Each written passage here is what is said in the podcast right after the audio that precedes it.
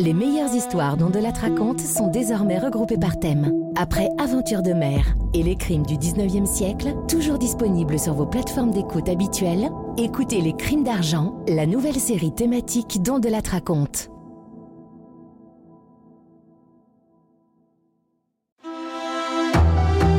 On de la raconte. Christophe Ondelat. Une affaire criminelle de 2006 aujourd'hui.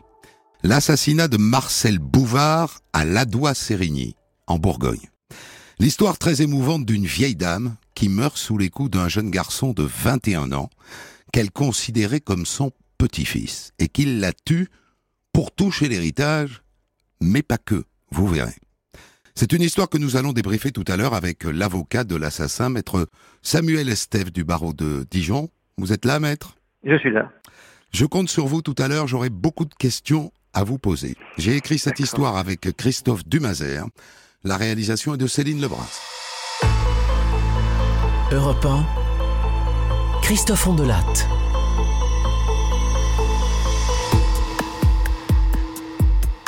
Je vous emmène en Bourgogne, au milieu des rangs de vignes de Nuit-Saint-Georges et d'Alox-Corton, dans un gros bourg à environ 10 km de Bonn, Ladois-Sérigny.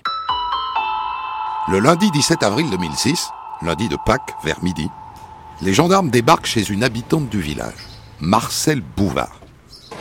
Une habitante qu'ils connaissent bien, d'ailleurs tout le monde la connaît dans le coin, c'est la veuve de l'ancien maire, Charles Bouvard. Et s'ils viennent déranger Marcel comme ça de bon matin, un jour férié, c'est pour la bonne cause. Quelqu'un a trouvé son portefeuille dans un bois, il l'a rapporté à la gendarmerie, ils viennent gentiment le lui rendre. Pas de réponse. Mais comme le portail est ouvert, les gendarmes entrent dans le jardin. Et puis comme la porte du garage est ouverte elle aussi, ils passent une tête. Oh merde Au pied de l'escalier du garage, un corps baigne dans une mare de sang. Une femme. Les gendarmes préviennent tout de suite leur chef. Oui A priori c'est la propriétaire, Madame Marcel Bouvard, bien reçu Affirmatif. Au gel de la Seine et vous attendez l'arrivée de la SR de Dijon. À vous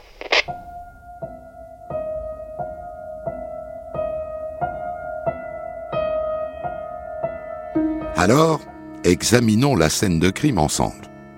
Le corps gîte au pied de l'escalier à environ un mètre de la dernière marche. Il est recroquevillé. Il présente des entailles importantes à la tête. La dame a perdu beaucoup de sang. Est-ce que ça pourrait coller avec une chute dans l'escalier? Marcel Bouvard avait 79 ans, elle a pu tomber. Elle vivait seule depuis la mort de son mari il y a 4 ans, elle est morte sans avoir pu appeler au secours. Eh bien non, parce qu'il y a des gerbes de sang sur le mur, à l'angle de l'escalier. Des projections. Et ça, ça c'est le signe qu'on lui a porté un coup, ou plusieurs coups, a priori sur la tête, avec un objet genre masse ou gourdin. Bam Bam Donc ça n'est pas un accident. C'est un meurtre.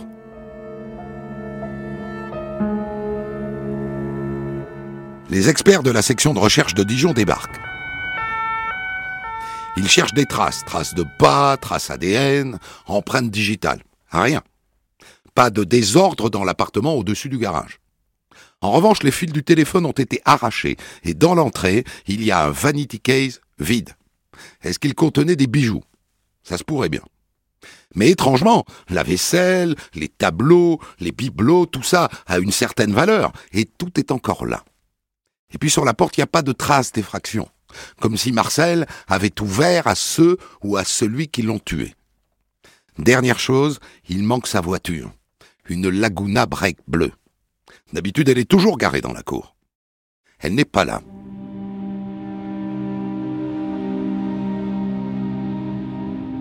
Le corps de Marcel est emmené à l'Institut médico-légal de Dijon. On pratique une autopsie. Le légiste identifie 14 plaies rien que sur la tête fracture du crâne, fracture des os de la face. Celui qui l'a tué n'y est pas allé de main morte. D'après le légiste, le tueur a utilisé un objet contendant comme on l'envisageait. Lourd, forcément lourd.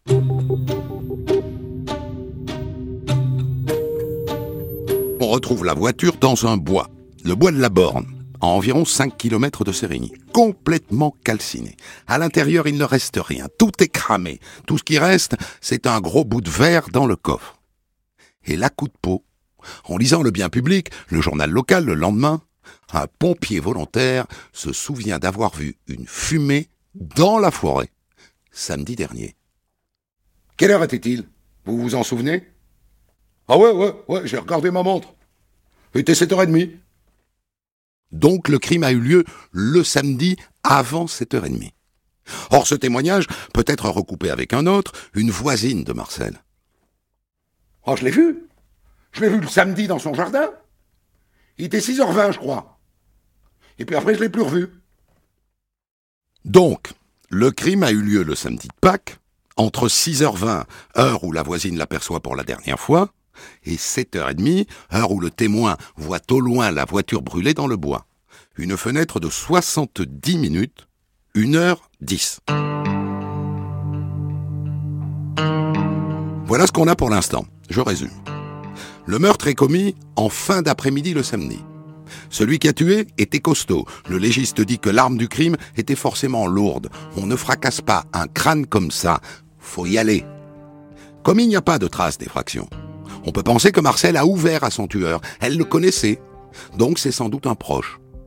Après le meurtre, on vole la voiture. On va la cramer dans le bois de la borne. Comment est-ce que le tueur fait pour repartir? Il est à pied. Sauf s'ils étaient deux. Donc, un proche, costaud, possiblement aidé par un complice qui était dans le coin samedi en fin d'après-midi début de soirée. Voilà ce qu'il faut chercher.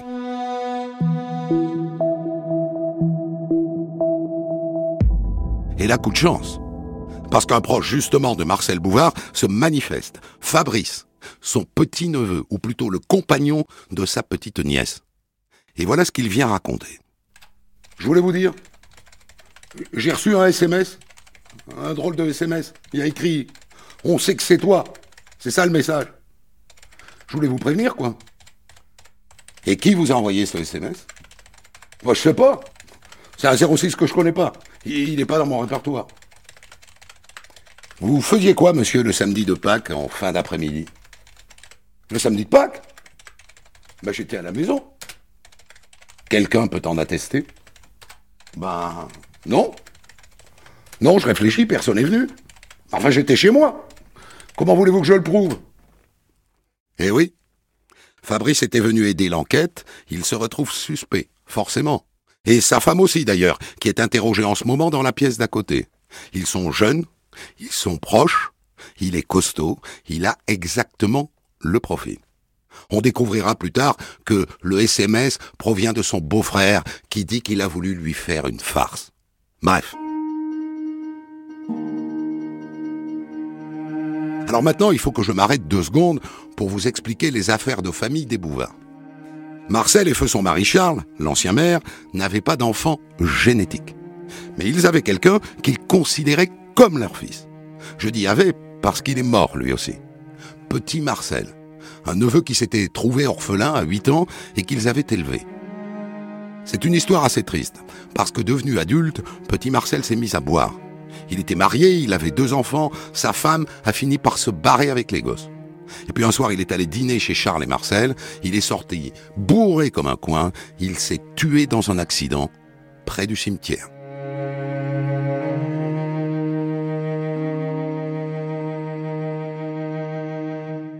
Donc, à la mort du petit Marcel, qu'est-ce qui reste comme famille au Bouvard?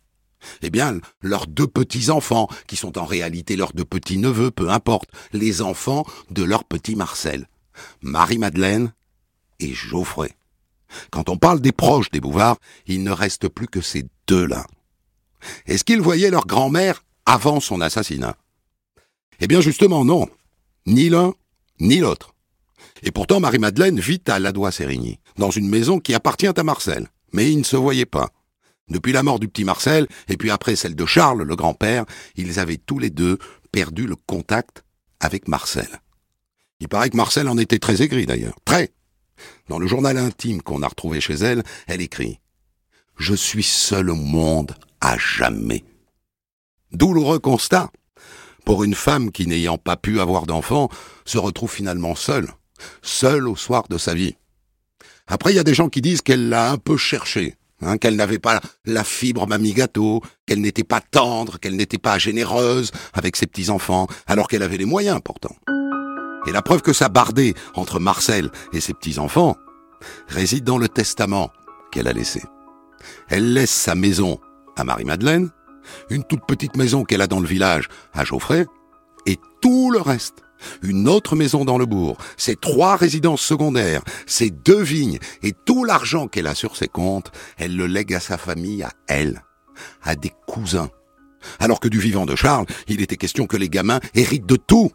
Elle a changé son testament sans le leur dire. Notez-le bien. Dans son journal intime, on trouve une phrase terrible. Ne rien laisser à Geoffrey. Marcel a déshérité ses petits-neveux, c'est ça le contexte de cet assassinat.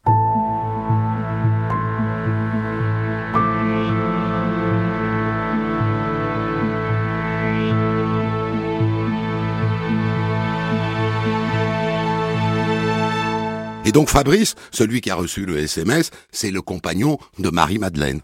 Et pour l'instant, vous avez compris, ils sont tous les deux dans le collimateur des gendarmes. Et Geoffrey, alors, le deuxième petit-neveu. Le plus jeune, il a 21 ans. Il habite dans le Doubs, à environ une demi-heure de la Doigt-Sérigny. Les gendarmes le convoquent à son tour. Alors, monsieur, que faisiez-vous le samedi de Pâques en fin de journée? Bah, j'étais chez moi. J'ai pas bougé de l'après-midi. Quelqu'un pourra le confirmer? Bah oui, oui. Ma copine Lucie quand elle est rentrée, je sais pas, vers les 7 heures, bah, j'étais à la maison. La copine Lucie est interrogée à son tour. Qu'avez-vous fait le samedi de Pâques, mademoiselle? Ben, L'après-midi, je suis allé à la maternité, hein, voir une copine qui avait accouché. Je suis allé avec un copain qui s'appelle Anthony. Vous êtes rentré à quelle heure? Je sais pas, vers les 7 heures. Et Geoffrey était là Ah oui, oui, oui, il était à la maison. Donc, elle confirme l'alibi de Geoffrey. Mais elle peut mentir. Et donc les gendarmes vérifient auprès de cet Anthony avec lequel elle serait allée à la maternité. Dites-moi, monsieur, Lucie dit qu'elle est allée à la maternité avec vous, le samedi. Vous confirmez? Bah oui, je confirme, oui. Elle dit que vous l'avez raccompagnée vers 19h. Est-ce que c'est le cas? Ouais. Même qu'en chemin, on a croisé Geoffrey. Il était dans la voiture de son copain Johnny. Même que quand on s'est croisé, il nous a rattrapés. Il était furieux que j'ai passé l'après-midi avec Lucie. Il est jaloux. Alors il nous a tapé le scandale. Il a même voulu me coller un coup de boule. Intéressant. Ça veut dire que Geoffrey et Lucie mentent.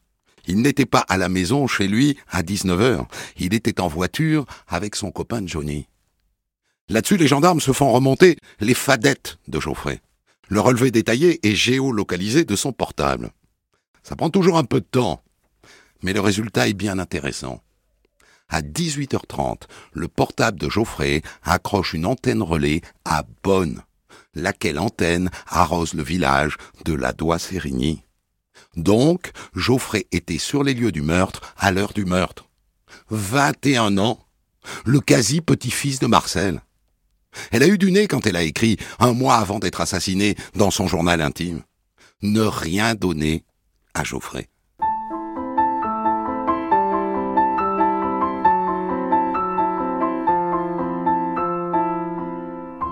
Alors pour quelle raison Geoffrey aurait-il tué sa quasi-grand-mère? Eh ben ça coule de source. L'héritage.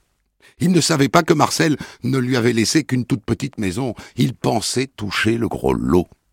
Et l'enquête va révéler que Geoffrey est sans le sou, qu'il passe ses journées à fumer des pétards, qu'il n'a pas de travail, qu'il vient de se faire virer pour faute. Voilà le mobile, a priori.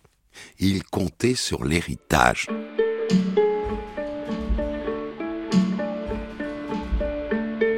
Et maintenant, est-ce qu'il va avouer?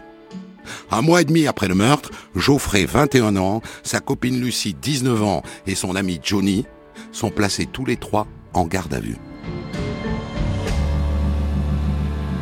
Geoffrey commence par nier en bloc.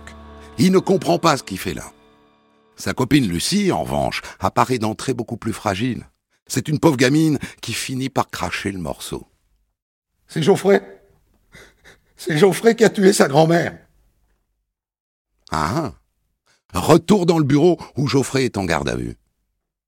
Jeune homme, votre amie Lucie vient d'indiquer sur procès verbal que vous avez tué votre grand-mère. Avec la complicité de votre ami Johnny qui vous aurait conduit sur place. Qu'avez-vous à dire là-dessus? Il craque. Il craque assez vite. Il raconte qu'effectivement, il a demandé à son ami Johnny de l'emmener chez Marcel en lui promettant une petite rétribution. Qui se sont garés pas loin, qu'il a hésité, et que c'est Johnny qui lui a dit Allez, vas-y C'est pas le moment de reculer, Geoffrey Qu'il a mis des gants, qu'il est allé frapper. Elle ne l'aurait pas reconnu, figurez-vous. Ils sont allés parler dans le salon. À un moment donné, elle s'est levée pour aller chercher quelque chose dans le garage, des photos. Elle a pris l'escalier. Il l'a poussée. Et après, il a attrapé l'arme du crime, un Jéroboam, une bouteille de 3 litres de vin, et bam Il lui a collé des coups de bouteille sur la tête. Et après, il a simulé un cambriolage, il a coupé les fils du téléphone, il a volé les bijoux, et il est parti avec la Laguna rejoindre son ami Johnny, qui l'attendait près de la gare. Et ensemble, ils sont allés au bois de la Borne. Dans la boîte à gants de la voiture, Geoffrey dit qu'il trouve le portefeuille de Marcel, qu'il le vide, il y a 20 euros et deux carnets de timbres, et qu'il le jette. Et après, il brûle la voiture, et Johnny le ramène. Voilà. Il a tout avoué. Il va dormir en prison. Mais maintenant, il nous reste à comprendre pourquoi un gamin de 21 ans, un peu paumé, en est arrivé à tuer une vieille dame qui, quoi qu'il en dise, était un peu sa grand-mère, en tout cas celle que son père aimait comme une mère. L'héritage, c'est une explication. Mais ça n'est pas toute l'explication. Ça ne dit pas comment un gamin de 21 ans se retrouve à tuer une vieille dame à coups de Jéroboam. 14 coups minimum. Bim, bim, bim. Qu'est-ce qui peut expliquer cette rage? Au cours de l'instruction, Geoffrey ne va livrer d'explication qu'à une seule personne, la psychologue qu'on lui envoie à des fins d'expertise. Et c'est très intéressant. Geoffrey, du haut de ses 21 ans, tient sa grand-mère comme responsable de l'alcoolisme de son père, le petit Marcel. Elle le laissait boire, elle l'a laissé se détruire, elle l'a laissé détruire son couple. Il a gardé, Geoffrey, un traumatisme de l'alcoolisme de son père. Combien de fois c'est moi? J'avais quoi, six ans? Sept ans? Je lui disais, papa, conduis pas si vite Papa ralentit Papa garde ta droite C'est horrible, il était bourré, il conduisait comme un fou. Mieux, Geoffrey tient sa grand-mère pour responsable de la mort de son père. Vous vous souvenez que le père meurt dans un accident de voiture en sortant d'un dîner chez ses parents adoptifs. Elle l'a laissé partir sous. Elle l'a tué. Elle a tué son père. Voilà ce que pense Geoffrey. Et voilà donc ce qu'il dit à la psychologue, pas au juge d'instruction, juste à la psy. Mais c'est une explication qui figure au dossier et on verra si les jurés de la cour d'assises y seront sensibles. Au passage, vous remarquerez que l'arme du crime devient pour le coup psychanalytique. Il tue sa grand-mère qu'il juge responsable de l'alcoolisme de son père avec un Jéroboam de vin.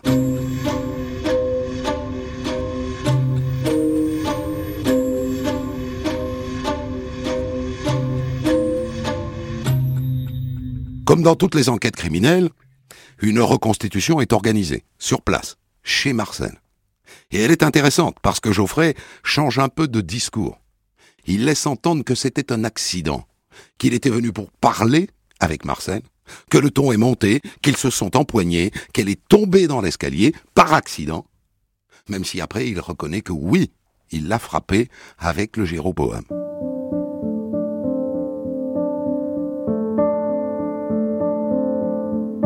À part ça, l'enquête s'intéresse au rôle du copain de Johnny. Quel est son niveau de participation au meurtre? Il dit qu'il était dans sa voiture dehors, qu'il n'a rien vu, qu'il ne savait pas que Geoffrey voulait tué sa grand-mère. Il prétend aussi qu'il n'a pas participé à l'incendie de la voiture. Sauf que le juge ne le croit pas et il décide de le renvoyer lui aussi devant la cour d'assises. Et Lucie aussi d'ailleurs. Même si les deux restent libres dans l'attente du procès. Pas pour longtemps. Parce que quelques mois plus tard, Lucie et Johnny, qui étaient censés ne pas se parler, ne pas se rencontrer avant le procès, se font pincer dans un accident de voiture. Ensemble. Et du coup, Johnny, qui a violé les conditions de son contrôle judiciaire, se retrouve lui aussi en tôle. Dernière question avant le procès. Le meurtre a-t-il été commis avec ou sans préméditation? Est-ce que c'est un assassinat? C'est important, parce que si c'est un assassinat, Geoffrey risque perpétuité. Alors que s'il n'y a pas préméditation, il risque 30 ans de prison maximum. Arrivé au bout de son enquête, le juge d'instruction pense que le meurtre était prémédité, que c'est donc un assassinat, pour au moins deux raisons. D'abord, dans les mois qui précèdent, Geoffrey a dit à plusieurs reprises qu'il allait s'en prendre à sa grand-mère. Il le dit notamment à Lucie, qui le répète. Donc il y pensait depuis longtemps. Et puis deuxième élément accablant. Quand il descend de voiture pour aller vers la maison de Marcel, Geoffrey enfile des gants. Alors il a beau dire, depuis la reconstitution, qu'il est allé la voir pour parler, qu'il ne voulait pas la tuer. Pourquoi met-il des gants? Si ça n'est pour ne pas laisser d'empreinte sur la bouteille, sur le Boham. Donc, pour le juge, c'est clairement un assassinat.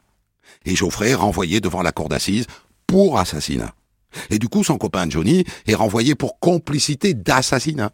Et Lucie est renvoyée pour recel, figurez-vous. Elle n'a pas participé au fait, elle n'était pas là, mais elle a récupéré les timbres qui étaient dans le portefeuille de Marcel. Un autre juge d'instruction aurait laissé passer ça. Pas celui-là. Ils seront donc trois dans le box devant la cour d'assises.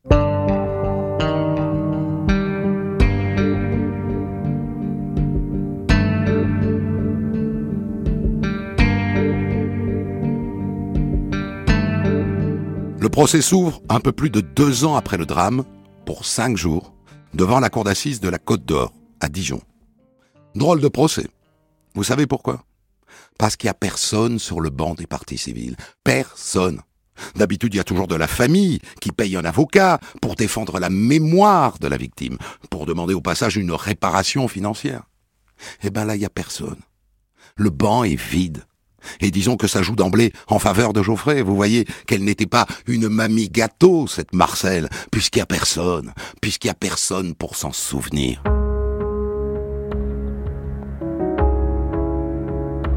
À côté de ça, Geoffrey et son avocat plaident le coup de folie. Ils s'engueulent, ça dégénère, elle tombe, elle tombe accidentellement dans l'escalier. Et après, oui, seulement après, effectivement, sur un coup de folie, il la tue à coup de bouteille.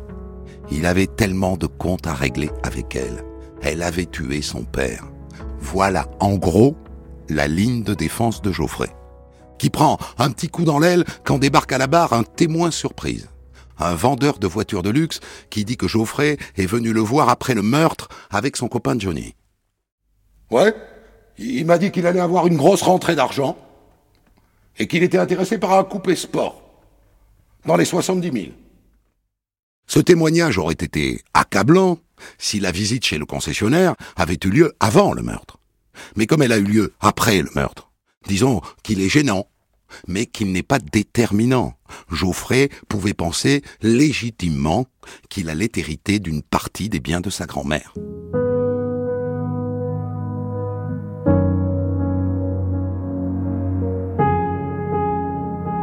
Arrive la fin du procès.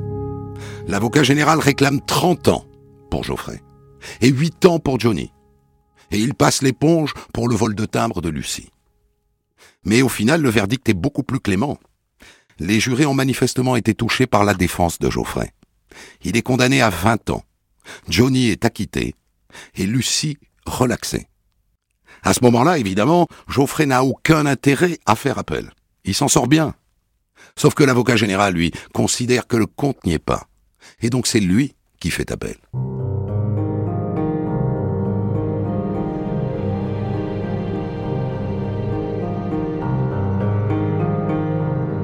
Deuxième procès donc en septembre 2009, devant la cour d'assises de Saône-et-Loire. Et il y a toujours personne sur le banc des partis civils. Et d'ailleurs, le président s'en étonne d'entrer. Je me rappelle une histoire de clochard où la famille était quand même présente. Là, celle de Marcel Bouvard est absente. Je savais pas que c'était possible. Et à la fin, le verdict est beaucoup plus lourd pour Geoffrey. Il écope de 25 ans au lieu de 20, assorti d'une peine de sûreté des deux tiers. En revanche, pour Johnny, bis repetita. Il est acquitté.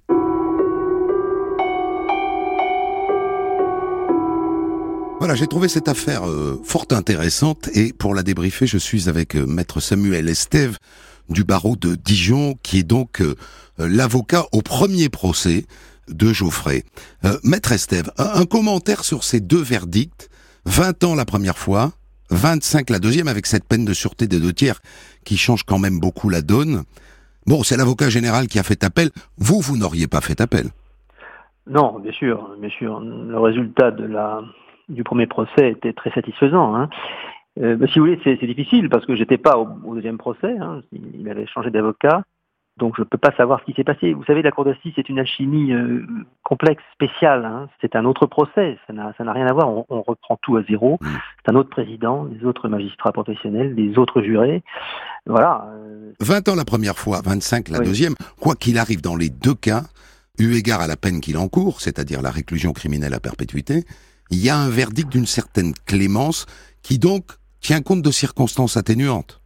Oui, alors c'est quand même deux verdicts techniquement euh, tout à fait différents, puisque euh, je, rappelle que euh, lors du premier procès, les 20 ans s'expliquent aussi par le fait que la Cour n'a pas retenu la préméditation.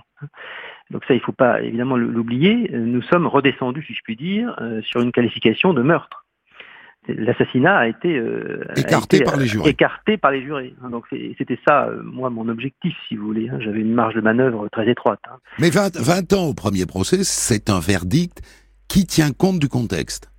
Qui tient compte aussi du contexte. Mais oui, c'est un ensemble de, choses, si vous voulez, qui ont convaincu les, les, les jurés. Encore une fois, c'est c'est une alchimie compliquée. Le, le, dossier papier, euh, c'est une chose, et c'est l'audience en est une autre, avec euh, les gens qui défient à la barre, avec ce qui est dit par les uns et par les autres. Comment est-ce qu'on porte à l'audience? Bah, Écoutez, plutôt, justement, plutôt bien, plutôt pas mal, parce qu'il s'était euh, beaucoup décrédibilisé, hein, Geoffrey. C'était ça aussi la difficulté. Il avait raconté beaucoup de sottises pendant l'instruction, donc il était très peu crédible. Donc on arrivait avec un, avec un handicap très, très sérieux. Mais à l'audience, euh, il était, euh, il était très bien. Il a été très bien et le temps avait passé, hein, bien sûr. Euh, il a été, il était incarcéré, bien évidemment. Donc il a été très bien et ça aussi, ça aussi joué en sa faveur. Et puis évidemment le contexte hein, que vous avez rappelé. Hein, cette grand-mère, alors c'est très délicat de, de, parler de cela. il faut être extrêmement prudent, mais c'est vrai que elle avait un caractère spécial. C'était quelqu'un qui était peu aimant, quoi. Oui, peu aimant, peu aimant, on peut, on peut le dire. Et ça, c'était, ça ressortait quand même du dossier, euh, et avec en particulier ses petits enfants, euh, donc ses petits enfants d'adoption. Enfin, c'est, donc comme vous l'avez rappelé, les enfants du, du, neveu, euh, de Marcel, du fils de Marcel, du, voilà, du petit Marcel, du fils adoptif qu'elle avait. Voilà, il y avait, il y avait quand même une personnalité très très particulière. Euh, et finalement, ces petits-enfants, euh, elle en faisait assez, assez peu de cas. Et, il, y avait une, une, rupture de contact. Alors, on peut aussi dire que les petits-enfants n'ont pas cherché à... Alors, Marie-Madeleine, c'était un peu particulier, parce que c'était un peu différent, parce qu'elle, elle, gardait le contact avec sa grand-mère. Bah, elle louait la maison, déjà, donc euh, voilà, elle payait le loyer. voilà, ah oui, elle payait le loyer. Il n'y avait pas de, voilà, il n'y avait pas de, véritablement de cadeau. Hein. C'était, hmm. c'était, c'était à la dure. On va revenir, si vous voulez bien, mettre dans un instant sur quelques points précis de, de cette affaire. Je voudrais vous poser une, une question avant la pub. Euh, vous avez déjà vu, vous, un procès devant la cour d'assises sans partie civile? Ah non, c'est la première fois. Je vous le dis très clairement, c'est la première fois. J'ai fait un certain nombre de procès d'assises, évidemment. C'est la première fois que je voyais ça. Alors ça, c'est extrêmement marquant, hein. évidemment. Hein. C'était euh, assez C'est touchant, presque. C'est oui, alors c'est oui, oui. C'était pas votre rôle d'être touché par euh, la douleur de, de l'absence bah de cette famille, mais néanmoins c'est touchant c'est à la fois touchant, si vous voulez, puis en même temps, ça alimente euh, l'idée que finalement cette grand-mère, euh, parce que les, les, cousins auraient pu venir. Hein, elle, a quand même légué toute sa, fortune à des gens qui ne sont pas venus son- Exactement. au, au procès de son assassin. C'est les fameux cousins dont je parle. là. Donc il y avait, il y avait personne, mais donc ça alimente aussi l'idée que cette femme, euh, elle avait quand même une personnalité très particulière et qu'elle n'était pas, au final, euh, elle n'était pas très aimée, quoi. Bien sûr. Voilà, c'est ça qui est assez clair dans ce dans ce dossier. Alors pourquoi est-ce qu'il ne fait pas état au fond du ressentiment qu'il a vis-à-vis de Marcel Bouvard, lié aux conditions de la mort de son père, euh, lié à son alcoolisme, devant le juge? Pourquoi il ne le dit qu'à la psy? Vous ne lui conseillez pas de le dire au juge? Bah, au début, si vous voulez, on, moi j'ignore aussi tout de ce contexte-là. Enfin, je n'ai pas les détails des, des, des à vous, il rien. si vous- Voilà, il ne me dit pas non plus grand-chose. Bon, au départ, euh, il faut il faut croire que la psy a su euh, effectivement déverrouiller certaines choses chez lui. Vous savez, on, effectivement, on parle pas de la même manière à un juge d'instruction, hein, dans un dans un bureau d'instruction, et, et à, et à- et à une psy qui vient vous voir en prison. Bon, je sais pas, c'est difficile à dire. En tout cas, il n'en parle effectivement qu'à la psy, qu'aux experts psy, bien sûr. Alors, Mm. au- au-delà de ça, évidemment, on comprend que ce gamin a, a souffert de la mort de son père, des conditions de la Mm. mort de son père, et de ses relations qui se dégradent avec sa seule famille, ses seuls, ses seuls ascendants qui sont les, les Bouvards. Mais en même temps, on est sidéré par la violence des coups donnés avec ce.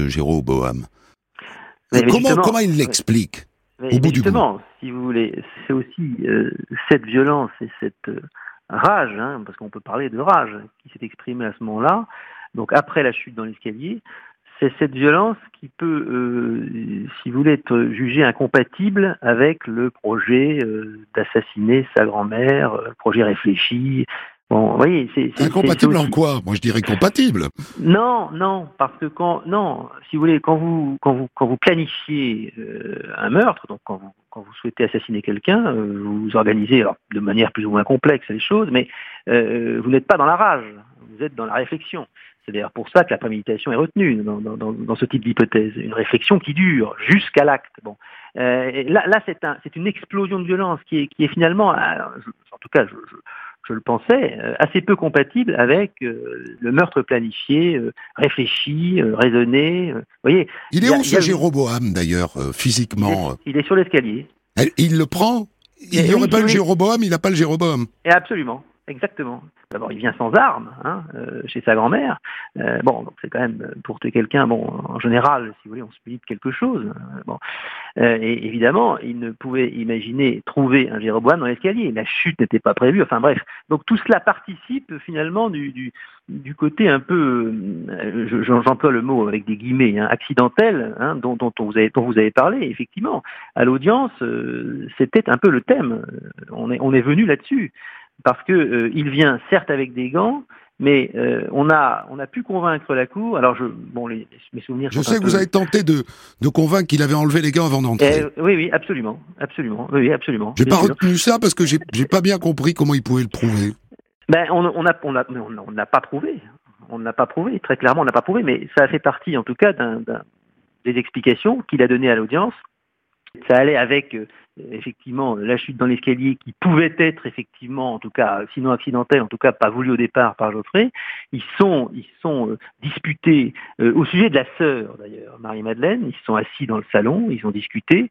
Et puis euh, Madame Bouvard, donc tout ça c'est évidemment Geoffrey qui le raconte. Hein, Madame Bouvard a- a parlé de sa sœur en des termes très peu aimables, avec méchanceté au sujet du- d'un courrier qu'il avait adressé. Bref, c'est un petit peu ce qui a fait euh, sortir euh, Geoffrey de Ségon. Et là, il, explique qu'il veut partir, qu'il est, extrêmement fâché, qu'il veut pas entendre ce qu'elle a à dire sur sa sœur, parce qu'il adore sa sœur. C'était vraiment extrêmement méchant. Donc il s'en va. Et là, elle veut le retenir. Elle veut le retenir. S'ensuit une scène un peu confuse. Elle est au bord de l'escalier parce qu'elle a voulu aller chercher des, choses dans la cage. Donc, si vous voulez, elle le retient. Il y a une bousculade et elle tombe dans l'escalier. Voilà. Donc, euh, c'était assez confus et euh, Sur le plan psychiatrique, il y a quelque chose qui peut expliquer ce coup de folie? Alors, alors justement, Il est fragile?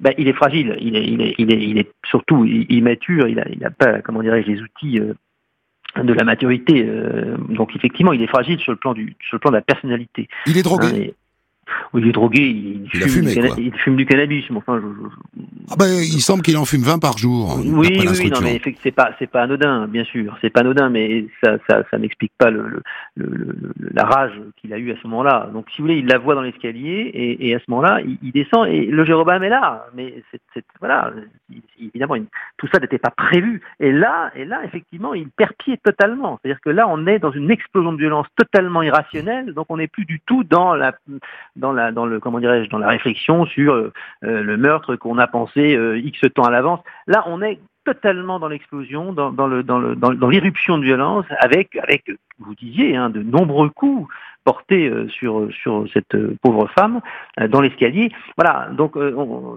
tout, tout cela fait que, si vous voulez, la préméditation, ben, on- Elle n'a pas été retenue, en tout elle cas, été en retenue. première On a- instance. on- a en deuxième instance, là, oui. Ah, En deuxième instance, elle a été retenue. Elle a- elle a été retenue. Elle est revenue. Hmm. Revenue. Euh, J'ai pas trouvé de, de traces de la position de Marie-Madeleine, euh, sa sœur. Quelle posture est-ce qu'elle adopte dans cette affaire Elle, Elle le soutient? Bah, elle, le soutien, euh, non, enfin, elle soutient pas l'acte, évidemment. Elle soutient son frère. Voilà, elle était présente à ses côtés. Elle, était- elle allait le voir. hein. Elle aurait pu être partie civile, elle. Elle aurait pu être partie civile, mais euh, Elle n'a pas été. elle l'a pas été. Alors bon, je, moi, je veux pas faire de commentaires. C'est un peu ancien. donc pas Souvenirs assez précis, mais elle était, au, elle était aux côtés de son, son, son frère. Elle, aimait son frère et, et, et finalement, évidemment, qu'elle trouvait l'acte affreux et qu'elle ne le justifiait pas et qu'elle le voulait pour ça, bien sûr. Mais euh, Mais elle ne l'a pas lâché, avait- quoi. Non, il y avait quand même, euh, il y avait quand même cette idée que voilà qu'elle comprenait aussi quelque part euh, l'alchimie qui avait mené à tout ça. Voilà, je, enfin c'est, je m'avance peut-être un peu, mais c'est un peu ça quand même, me semble-t-il. Euh, Dernière question, maître. Euh, J'ai trouvé un peu surprenant euh, que, et d'ailleurs, le- finalement, deux jurys d'assises me, me donnent raison, euh, qu'on renvoie Johnny, euh, le soi-disant complice, Oui, devant la cour d'assises. Alors encore plus, Lucie devant la cour, euh, Oui. agissant en tribunal correctionnel pour le recel de ses deux carnets de timbres. Qu'est-ce qui lui est arrivé au juge d'instruction là? Non, mais oui, Il a voulu oui, faire un paquet cadeau non, mais disons que oui. Bah, technique, non, mais technique, si vous voulez, il y a techniquement, bon, ça pouvait se justifier. Euh, Bon, il y avait des, des charges.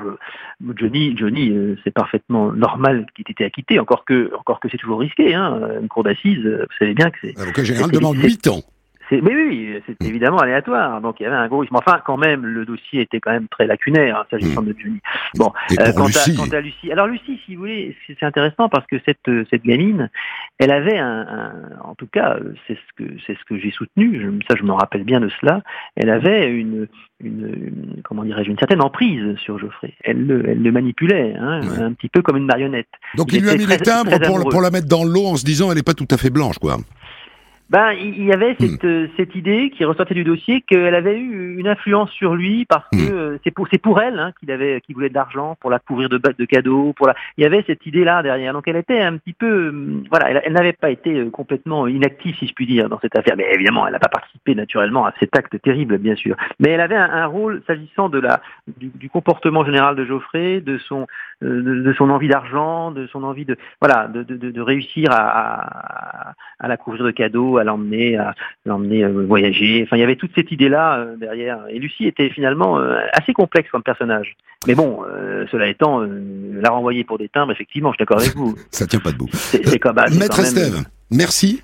Vous Merci. Vous avez été un bon avocat dans ce dossier. Puisque vous obtenez 20 ans pour, pour votre client. Merci, vous étiez en direct de Dijon où vous exercez votre métier. Des centaines d'histoires disponibles sur vos plateformes d'écoute et sur europe1.fr.